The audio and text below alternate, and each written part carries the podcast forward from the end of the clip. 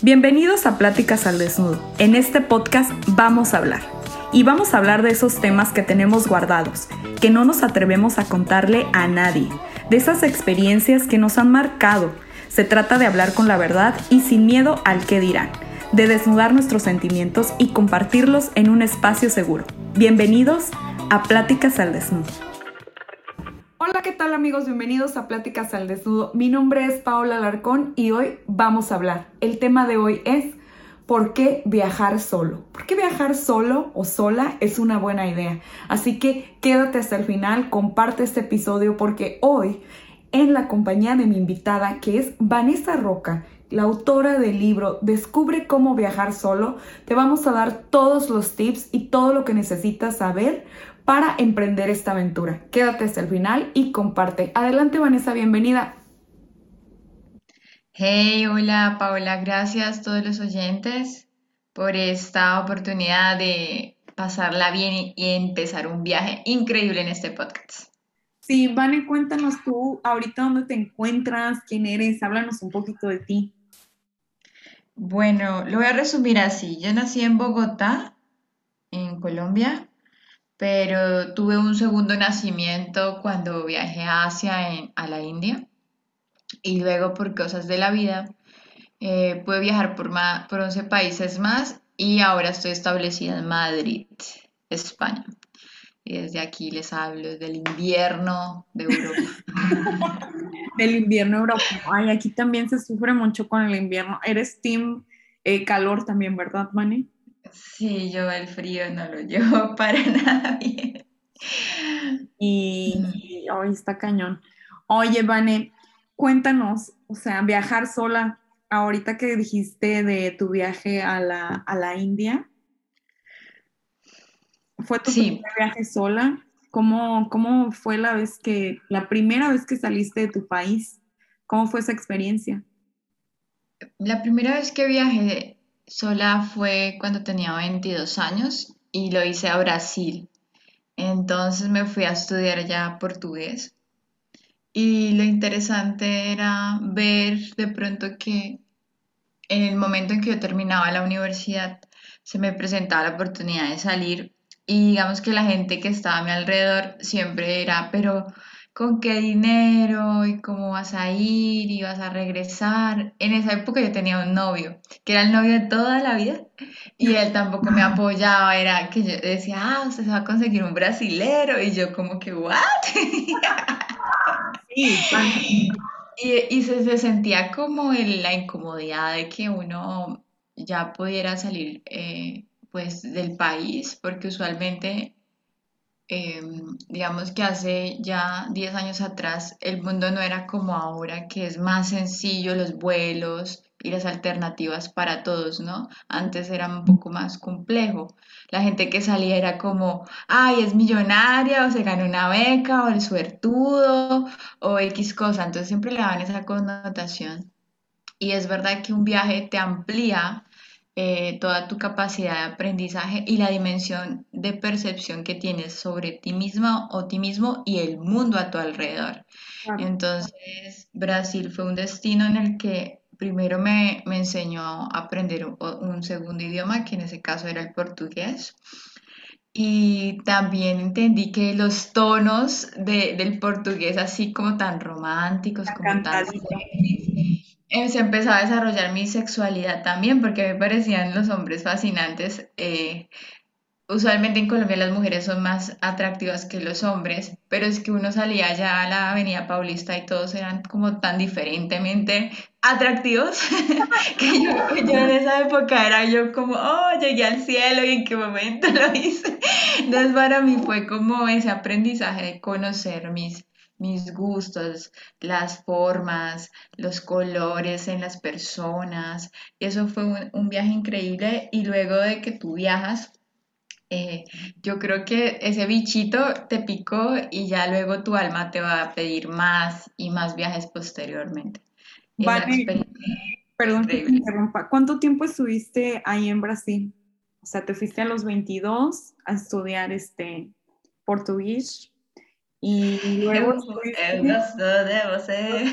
Sí, yo estuve solo como unos cinco meses nada más, pero ya con eso uno aprende muy bien porque yo hice un curso intensivo, era todos los días casi cuatro horas estudiando más, viviendo, entonces da para, da para aprender rápido. Qué padre. ¿Qué fue, qué se te hizo complicado ahí? O sea, en, tu, en esa primera experiencia, o sea, ¿qué dices complicado y no sé, qué, qué obstáculos se te presentaron, retos? Bueno, yo creo que uno de los retos eh, es eh, el hecho de romper el, el miedo a comunicarse por, eh, por ser juzgado porque tú te vas a equivocar cuando hablas un idioma que no conoces. Entonces, siempre tú vas a decir, ay, no, la voy- a equivocar o no me van a entender o voy a estar loca etcétera. Porque pasa eso. O sea, uno va a hablar portugués y no, yo no hablo muy bien, ¿qué me van a decir? Entonces, digamos que ese, ese es el primer reto que tú tienes que romper contigo misma en todo, en, en cualquier país, ya sea que llegas y vas a hablar inglés, que fue lo que me sucedió en India, por ejemplo, o no sé, a ti, por ejemplo, Paola, allá en, con el idioma japonés, que yo también te veo a ti, que te da durísimo el hecho de estudiarlo, además que es súper difícil. Em, digamos que para todos es un reto salir esa brecha y, y, y, hacer ese paso y decir, venga, me voy a equivocar, pero no pasa nada, es parte de mi aprendizaje y nadie me va a juzgar más allá que, que yo misma. Entonces, cuando tú pasas esa, esa brecha, te das cuenta que el miedo al final es, es una creación de, como efímera de, tu ego. De un, de un juicio que misma tú te estás dando por tus inseguridades. Pero las inseguridades solo se eliminan cuando tú te arriesgas a equivocarte. A través de la equivocación hay un crecimiento. Y siempre nos han hecho ver que el dolor o el crecimiento digamos, es difícil y demás, pero uno, si uno lo abraza y dice, hey, no pasa nada, esto es parte del proceso, eh, digamos que es el reto más grande que al inicio a todos nos toca eh, cuando salimos de nuestra zona de confort. Y más es que pues no habla tu idioma, ¿no? En este caso que tú te fuiste a, a Brasil, el portugués, que aunque digamos que algunas palabras y cosas se parecen, es otro idioma y el grado de complejidad, yo siempre he dicho que no importa el idioma que sea, este, e- es, complicado, o sea, a todos se nos puede hacer este complicado, ¿no?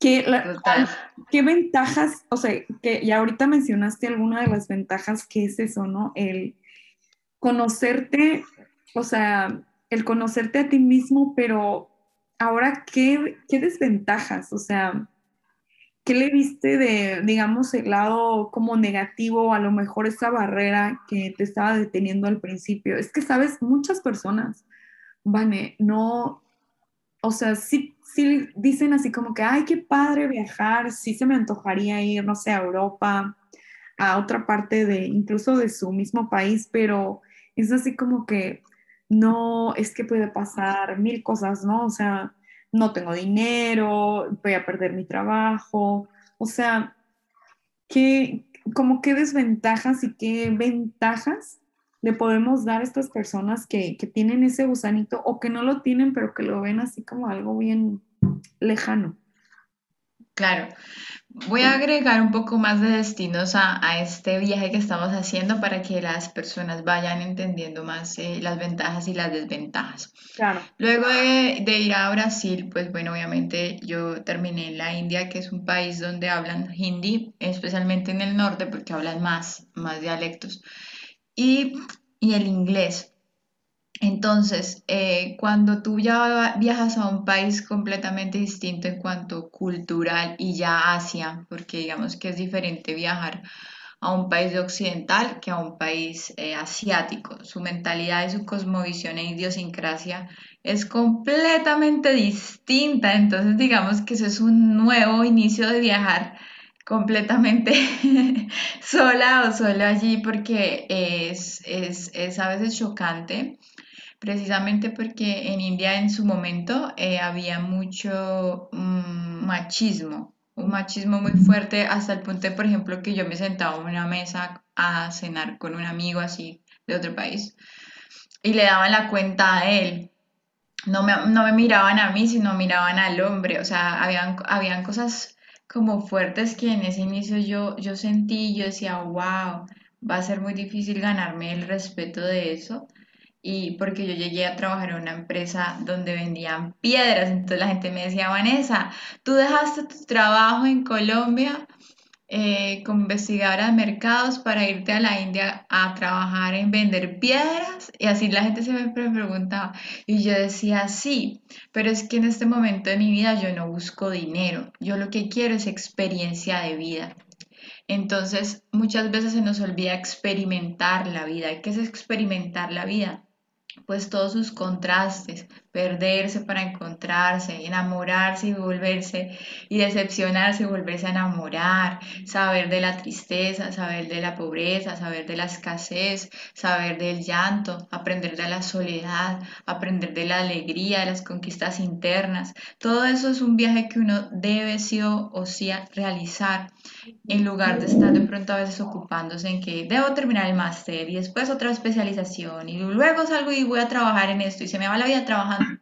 Llegas a un burnout que estás tan quemado que te hace falta vivir. ¿Y qué es vivir? Pues un día levantarse y ver el sol, el atardecer, caminar, hacer el amor tranquila o tranquilo, eh, no sé, enamorarte de un desconocido, irte a una ciudad X, amanecer un día en el desierto, o sea, tener tantas experiencias así excitantes que tú digas, wow, eso me alcanza para escribir un libro. Digamos que eso yo empecé a hacer, empecé a acumular experiencias de vida eh, y India me marcó bastante porque yo como que pude descubrir mis talentos internos, pude entender más mi intuición. Digamos que esas son las ventajas cuando tú viajas sola, es que nadie va a decidir por ti. Tú eres la que decide con quién ir, a dónde ir, hasta cuándo quedarse, cuánto te va a alcanzar, cuánto no. Y, y empiezas a abrir una serie de posibilidades, porque ¿qué sucede? Que la mente solo toma decisiones con base en lo que conoce. Pero ¿qué tal?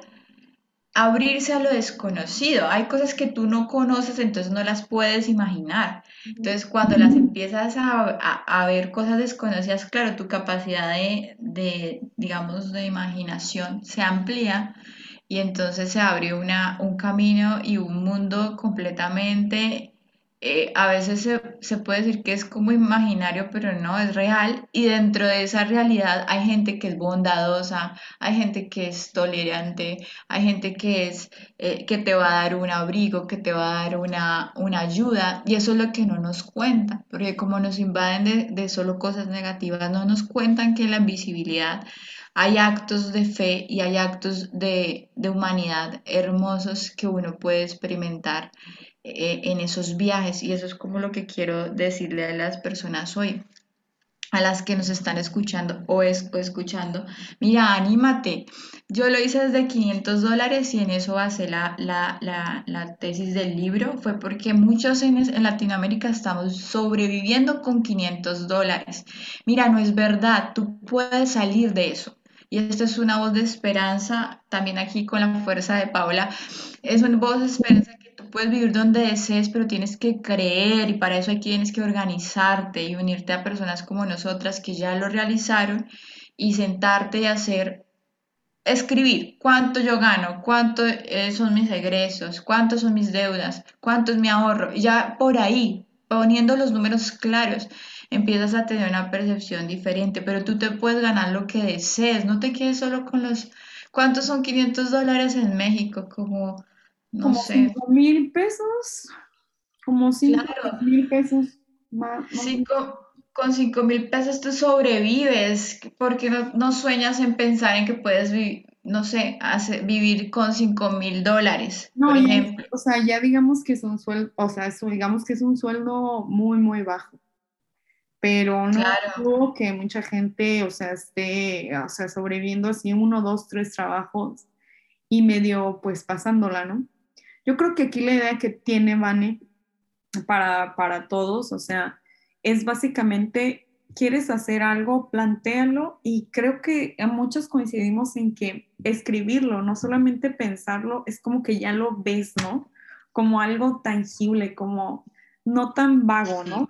Que aunque a lo mejor los números pues se vean como pues poco o mucho, o no sé, yo creo que eh, por eso que mencionas el, dinero, yo creo que es el, el principal o el, el principal razón que hacemos una encuesta, o sea, ¿por qué no viajas? ¿Por qué no te vas a Europa? Pues porque no tengo el dinero para irme mañana, ¿no? O sea, eh, cualquier, o sea, digo, no cualquiera, pero sí muchos tienen ese anhelo y no lo hacen por, por, esta, por esta causa. Si bien, como dice Vanessa, las cosas no te van a llegar, o sea, mágicamente, tienes que trabajar por ello. Y el primer paso es eso, tomar esa decisión y escribirlo, o sea, realmente eh, checar tus finanzas y hacer un plan, ¿no? Total. Si, si uno no crea un plan y no lo escribe, pues se va a quedar ahí en algo imposible. Y la verdad, las cosas no son imposibles, es solo estrategia. Algo que les quería decir a, eso y es como el, el, la revelación que tiene mi libro para que lo compren, apoyen a las personas que escribimos, es, es básicamente este, mira, siempre en, en, Latinoamérica, porque es el mercado en el que yo escribí para el libro, estamos pensando en Estados Unidos o en Europa para ir. Y yo los invito y las invito a que cambien su perspectiva y que se vayan a países asiáticos donde su moneda es realmente vale más, porque obviamente si uno se pone a comparar eso en euros o en pounds o en dólares, se ve mucho más lejano, pero a veces Asia te, te, lleva a Europa o Asia te lleva a esos otros países. Entonces en Asia, especialmente la parte del sudeste asiático y, y el sur de Asia, especialmente porque eh, esos países, tienes tu mayor poder adquisitivo. ¿Y qué es el mayor poder adquisitivo? Es esa capacidad de compra con una misma moneda, que eso es lo que yo pongo en el libro de manera súper fácil, digerible, y entonces tú empiezas a ver las posibilidades de otros destinos que te habla ahí, como Sri Lanka, como ah, India, como Vietnam, como eh, Nepal, esos países yo te los pongo ahí como opciones para que se te queden ahí como semillitas en la cabeza y decir, hey, mira, hay otras opciones, no tiene que ser Europa y Estados Unidos. Y te vayas a otros destinos lejanos, porque desde que tú tengas salud e inteligencia y juventud, todo va a ser posible. No te quedes tampoco ahí con la excusa todo matemático, porque también tú tienes que ponerle el, eh, sentido de, la magia al viaje. Si yo me hubiese quedado esperando que tuviera dinero, yo jamás hubiera recorrido 11 países, ni estaría viviendo en Europa, ni escrito este libro. Yo, yo jugué con lo que tenía. Yo tenía 500 dólares y yo dije, con esto para adelante. Sí, y mi primer viaje fue con una deuda de tiquetes de ida. Yo tenía tiquetes de vuelta y tenía 80 dólares en mi bolsillo. Y así empecé y ahí, y ahí te voy narrando cómo yo hacía dinero en los destinos, cómo tú descubriendo tus talentos para ir generando ingresos eh, mientras viajas. Todo eso uno lo va descubriendo en el viaje y vas viendo posibilidades. Entonces ese es como el valor agregado y las ventajas que, que te da eh, eh, pues el hecho de lanzarse a viajar. Y también cuando tú decías de, de, las desventajas, bueno, hay muchas desventajas en qué sentido. De pronto estás muy vulnerable, tienes que aprender a valerte por ti misma en todo. Si te llegas a enfermar, te vas a un hospital y no te tienes que quejar porque tú decidiste viajar sola, entonces ahí empieza tu madurez. Eh, otra desventaja puede ser que mm, eh, tienes que, en el caso de las mujeres, que a veces es el reto, pues tienes que saber defenderte cuando de pronto sientes que alguien te está acosando o no, bueno, eso es como muy fácil de identificar, entonces ahí tú misma tienes que crear la estrategia de cómo salir de esas situaciones. Pero digamos que no es nada imposible, o sea, estás en México y también te están acosando. Claro, pues y así como tú dices, o sea, pasa que también en nuestro país hay crimen y hay robos y hay muchas otras cosas, ¿no? Yo creo que eso pues igual va a depender de, tu sentido y también pues cómo vas viendo el país, o sea, cómo te mueves, este, vas checando todo. Ahora creo que es mucho más fácil porque pues internet, ¿no? Pero a lo mejor si estamos hablando de unos 10 años atrás, pues era como que buscar dónde había internet, dónde había un café internet, ¿no? Me imagino. y esas cosas este, para poder tener acceso a información. Acuérdense, chavos, que la información es poder. Ahora, otra cosa, piensen también si algo de veras, o sea, grave sucede, como eso, que tengas que estar internado, algún percance, algún accidente. Todo va a salir bien al final. Siempre, siempre pasa algo, siempre va a haber alguien que te ayude o va a haber alguien que te ayude para en ese momento y tú también, si decides regresar, pues es súper válido. Digo, es, es una experiencia y totalmente te vas a quedar con, con un buen aprendizaje de eso, siempre para bien. Y yo las personas que conozco que han viajado, eh, claro que pasan por situaciones, digamos, peligrosas, eh, fuertes, pero todos, y ustedes aquí también son testigos, nadie, nadie, nadie que, que ha venido se, arrepiente, se arrepiente de haber tomado la decisión de salir del país. O sea, pasan muchas cosas, es verdad. Este, puede haber muchas complicaciones y demás, pero pues no te arrepientes de, esa decisión eh, que, tomaste en un principio, aunque regreses, ¿no? Como les comentaba. Vane, entonces, ¿cuándo, te nació lo del libro? ¿Qué, qué países eh, has conocido y cuándo empezaste, cuándo dijiste, tengo que, tengo que escribir esto, tengo que comunicarlo y quiero que más personas pues se unan, ¿no? Que hagan esta aventura de viajar solo. Pues, bueno, eh, yo, en, yo viví también en Francia, aprendí un poco de francés, se me ha olvidado un poquito, pero en su momento también fue difícil, por eso te decía, luego también pude estar en, Alemania, en Suiza, en Italia, eh, pude visitar Londres, Grecia, eh, Nepal. Y también pude mm, trabajar un poco y vivir en México. Y México para mí fue una experiencia súper interesante porque yo ahí descubrí que no quería nada de lo que estaba haciendo en mi vida y renuncié. O sea, yo renuncié y le pagué y le dije inclusive a la empresa que me había llevado que yo me volvía. y fue, o sea, fue duro cuando yo hice esa decisión porque eh, a mí me parece un poco triste, era como pues va a sonar esto un poco difícil, pero yo lo veía así, era como ver que de pronto la espiritualidad es un acto como de respeto a sí mismo, donde tú te sientas en silencio y conectas con, con algo divino. Póngale el nombre que deseen para no, para no eh, meterme en Dios y gracias. Pero a mí me daba mucho dolor cuando veía gente arrastrándose arrodillada por una imagen cuando, sabes, a mí es como que se me amplió la mirada en cuanto al proceso de cómo tú ves a Dios y cómo te ves a ti mismo a través de Dios, ¿sí? Como el concepto de Dios.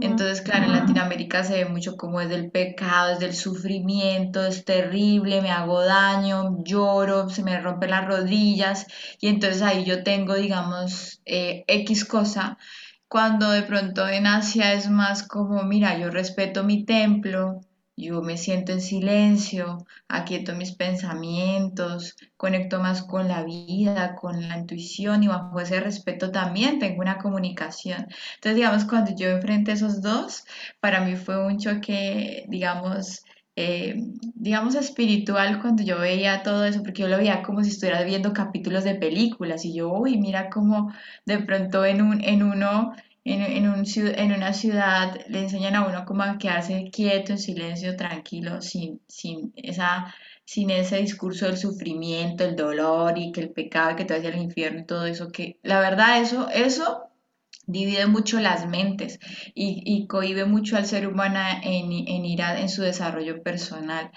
Y cuando ya veo eh, de nuevo eso, que, que, en sí la cultura latina está pegada al sufrir y al dolor y a la culpa, y así estamos en todo, estamos comiendo una papa frita y qué culpa. Em, eh, estamos yendo al gimnasio, ya es un, sufrimiento, salimos de la zona de confort. el gimnasio no te bueno, digamos, cosas así por, digamos, cosas que nos incomodan del día a día. Y ahí está esa cultura. Entonces, claro, yo cuando lo veo así empiezo a entender y a romper paradigmas internos y decir, hey, mira, hay cosas que me pueden incomodar mismo sin salir del país, pero yo las tengo que ver desde una mirada más compasiva, más amorosa, más integrativa y no desde sí me abrió, o sea, me cambió internamente como esa percepción de, de, de ver, digamos, porque uno también en Latinoamérica uno tiene mucho el concepto de Dios. Entonces para mí el concepto de Dios cambió y en la medida que cambió ese concepto de Dios se amplió en mí una expansión de mi ser. Entonces como que me, sí, me dio una, un alcance distinto de, de, de, una cosmovisión diferente, pero yo lo veo ahora como energía, yo lo veo todo como energía y como cada persona tiene sus decisiones, su forma de creer, ¿sabes? Como que yo lo veo más así. Y en ese trabajo, eh, que me encantan los números, eh, yo dije, yo tengo que decirle a la gente estas experiencias. Y me, llevaban, me llegaban muchas mujeres que me decían, Vane, tengo miedo de ir a, sola a la India, dime qué pasa, dime cómo es, no sé qué. Y cuando me di cuenta, yo empecé a hacer tours a la India por mí misma. Yo hacía todo, yo hacía absolutamente todo. Y ese fue un aprendizaje que se dio en una crisis de un viaje que me, que me fracturé una, una vértebra cuando estaba haciendo mi sueño de, de, ser profesora de yoga y la vida me dice, ahora te vas a quedar quieta y ahí ¿qué vas a hacer? ¿Sabes? Y yo decía, ay, pues estoy cumpliendo mi sueño y preciso me, me fractura, ahora me dicen que me quede en quietud para que se me suelden la, los huesos. Y yo decía, y ahora yo qué voy a vivir, yo qué voy a hacer. Entonces, una crisis. Y yo estaba sola, yo vivía en, un, en, una, en una casa con un artista hindú y yo vivía siempre, yo dormía siempre en el suelo, o sea, tenía un colchoncito, pero yo siempre dormí en el suelo, yo no tenía closet, yo no tenía muchas cosas. Y entonces ahí es cuando tú dices, Dios, me puedo morir aquí y qué va a pasar con mi vida. Y yo dije, uy, no, tengo que hacer algo. Y ahí fue cuando nació la idea como de escribir eh, un libro, pero todavía no se había gestado. E, en ese momento de crisis fue cuando yo empecé a escribir todos mis talentos, en qué soy buena, que, cuánto yo puedo cobrar por esos talentos, y ahí descubrí que yo era muy buena para planear, para organizar eventos, para dirigir personas y empecé a ofrecer así X, como mira, yo, yo te hago un tour por Jaipur o yo te hago un tour por la India en estas ciudades y, todo, y todos los tips, bla, bla, bla. Cuando me di cuenta todo empezó a, a, rodarme y claro, eso me dio a mí para comer casi un mes.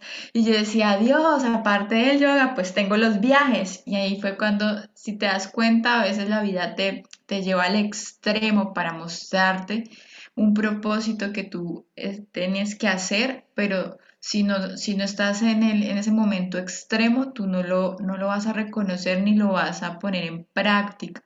Y digamos que esos aprendizajes a flor de piel en mi introspección, esos, esas rutas que yo, que yo pude tener, donde pude ver al, al Dalai Lama, conocí a Sadhguru, conocí a hartos yogis de, ¿sabes? Con personas eh, referentes.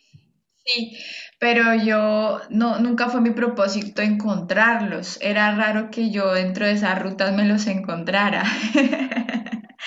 y, era, o sea, todos los días era una aventura y, era interesante eh, ver eso. Y, eso es lo que yo plasmo en el libro. Le, le indico a la persona cómo puede encontrar sus talentos, sus dones, que todos ya tenemos esos dones. Y en la medida en que tú los, los vuelvas eh, al servicio de la humanidad y que sean sostenibles, pues tú puedes vivir de ellos. Claro, mientras busques esa, ese, no sé, este, este, esta chispa, ¿no? Que te mueve, no sé, en, en tu, pues en esta crisis, ¿no? Que decías, pues, ¿para qué soy buena? ¿Qué, puedo hacer ahorita en estas circunstancias? Porque a veces uno es bueno para muchas cosas, ¿no? Pero también a veces las circunstancias, pues no puedes desarrollarte o no puedes hacer para lo que eres bueno. Entonces, utilizar tu talento y, y, adaptarlo a las situaciones, ¿no? Eso es también algo que siento que los viajes y las crisis también en general nos han ayudado a esto también, por ejemplo, ahora con pandemia, by the way, mm. este, todos estuvimos en crisis de alguna manera, no solamente los que estuvieron la enfermedad y mucha gente que lamentablemente falleció y de pronto se quedaron solos, o sea, familias completas y entraron en crisis y ahora qué hago, ¿no? Creo que ahí es donde surge este, este redescubrimiento, ¿no? Este renacer que tú dices, pues bueno, o sea, estoy aquí, tengo que hacer, tengo que salir adelante porque pues no me queda de otra, ¿no? Y entonces salen estas grandes ideas, eh, como la tuya, que bueno, ahora empezaste a hacer los tours, ¿no? Que empezaste, ya no puedo hacer yoga, bueno, ahí se queda en eso en pausa. Y pues bueno, voy a entrarle a lo que, a lo que hay ahorita, que son los tours, ¿no? Eh, qué interesante, Van, todo lo que estás contando, porque digo, a algunos les hará este, que se queden pensando, más bien ese es, ese es el objetivo. Sí. Ese es el objetivo, chavos, que, que te quedes pensando, meditando de, pues todo es posible, ¿no? Y hay muchos, y hay muchas experiencias, y hay eh, libros, hay libros como este que pueden ser una herramienta y te pueden inspirar o te pueden ayudar de alguna manera a sembrarte este, pues esta chispa, ¿no? De la que estamos hablando. Sí, total. Y mm, lo que tú decías, em, para mí mi libro fue mi compañía en pandemia, o sea, mientras que, digamos, todo el mundo estaba, la mayoría pasando cosas muy fuertes, yo descubrí que yo ya había vivido en pandemia hace mucho tiempo porque yo siempre me alejé para irme a los... Yo creo que a veces es un acto, un acto de respeto contigo mismo y con la sociedad eh, a nivel solidario es cuando tú haces un acto de pausa y te alejas porque tu alma te lo pide. Y a veces hay gente que lo critica, ¿no? No necesitas irte lejos a, a una montaña para iluminarte. Eh, ok, sí, a veces no, no es mandatorio que sea así, pero sí que hace bien para el ser. O sea, sí que hace bien a veces en algún momento uno tener un acto de valentía y alejarse.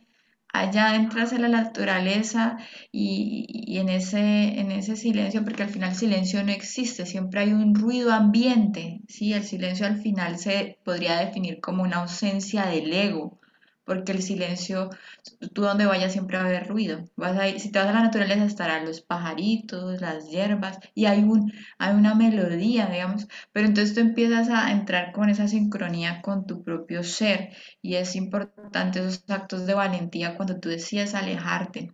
Y, y yo muchas veces ya, ya me había alejado y para mí el tema de la pandemia fue sentarme a escribir y este libro fue mi gran compañía de eso, o sea, fue gestarlo durante toda la pandemia, decir, bueno, voy a centrar mi energía y mi, y mi tiempo, que ya tengo horas de sobra, pues para escribir, para dejar algo.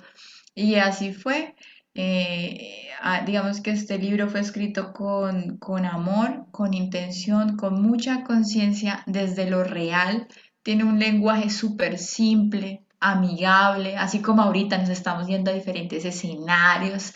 Y, la idea es que cuando tú lo termines, hagas los ejercicios que están ahí, que son ejercicios prácticos que, que a mí me funcionaron. Y digamos, es el valor agregado que te da el libro, que organiza el viaje de tus sueños desde 500 dólares, es como el, el core del libro. Y, y, de alguna manera ahí están todos los consejos, qué hacer si te dan crisis existenciales en el viaje, lo que no te cuentan cuando viajas sola o solo. Eh, todos esos tips adicionales, qué comer o no en Asia, porque a veces la gente tiene ese tema de que, ay, que es picante, que me va a hacer daño. Entonces, digamos que yo ya con mi experiencia pongo ya estos menús, que tú vas a un menú y te sientas y no entiendes ni papa. ¿Cierto? No entiendes nada. Entonces ahí ya te pongo las palabras y te las explico para cuando, claro, tú llegas a, ver el menú y decir, ah, bueno, dentro de todo esto que no entiendo, Vanessa me dijo que esto me hacía bien, ¿sabes? Como, entonces digamos que eso es una gran ayuda porque imagínate todo lo que estás pudiendo aprender en un libro que te resume siete idas a la India, 11 países, nueve años de experiencia viajando. Eh, te lo sintetiza en, en, un libro muy, muy claro.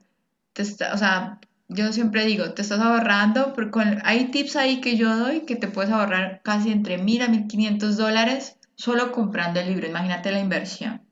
Inviertes 16, 16 euros, que lo tengo en Amazon, pero mira, organizas tu viaje, ¿cuánto no te vale alguien que te organice el viaje, la logística, pagarle a eso?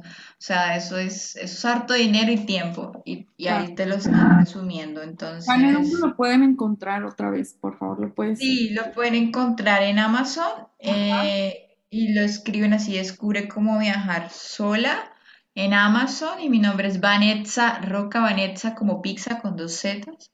Y ya está ahí en Amazon, te aparece súper fácil o en mi Instagram que pones arroba vanroca.espiritual. Ahí en el primer link también está ahí. O en mi página web www.vanrocaespiritual.com también está ahí, o sea, todos, ponga Vanroca en Google, ahí le aparezco yo y ahí, sale Yo se los voy a dejar igual, ya saben que durante los episodios, eh, si nos estás viendo en YouTube, aquí están apareciendo las cuentas de Vane y la mía también, pero por supuesto la de mi invitada.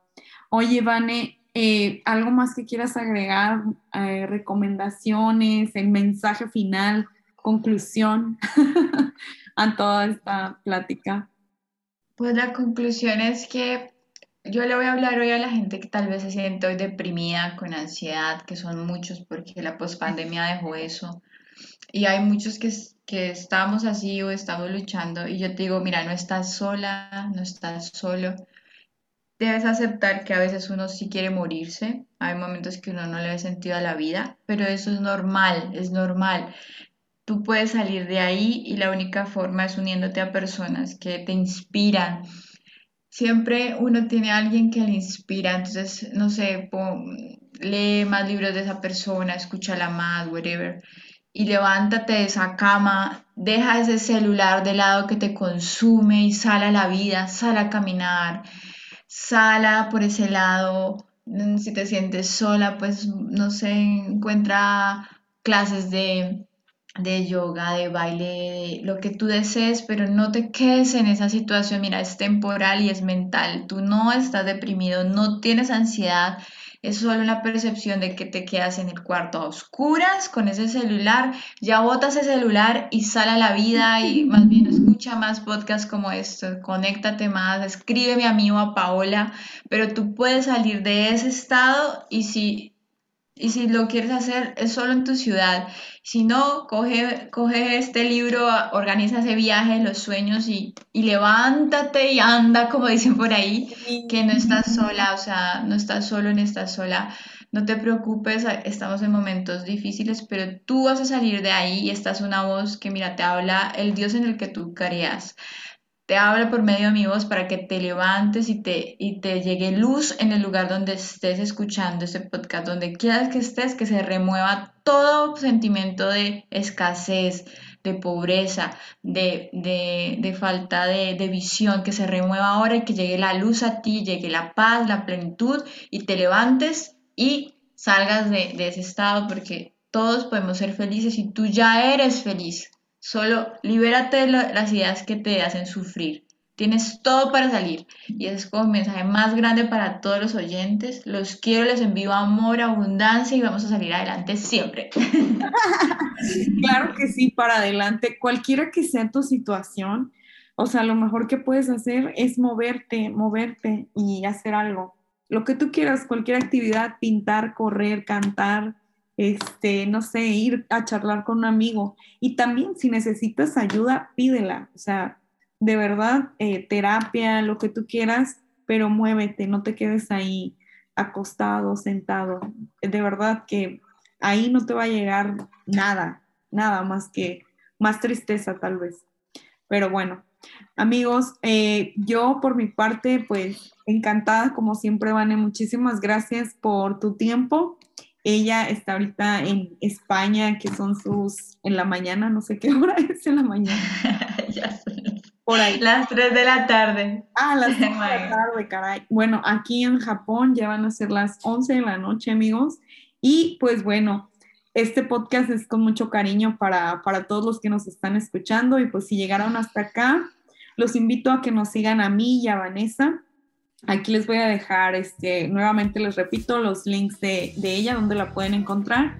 Y a mí también me encuentran como Pláticas al Desnudo.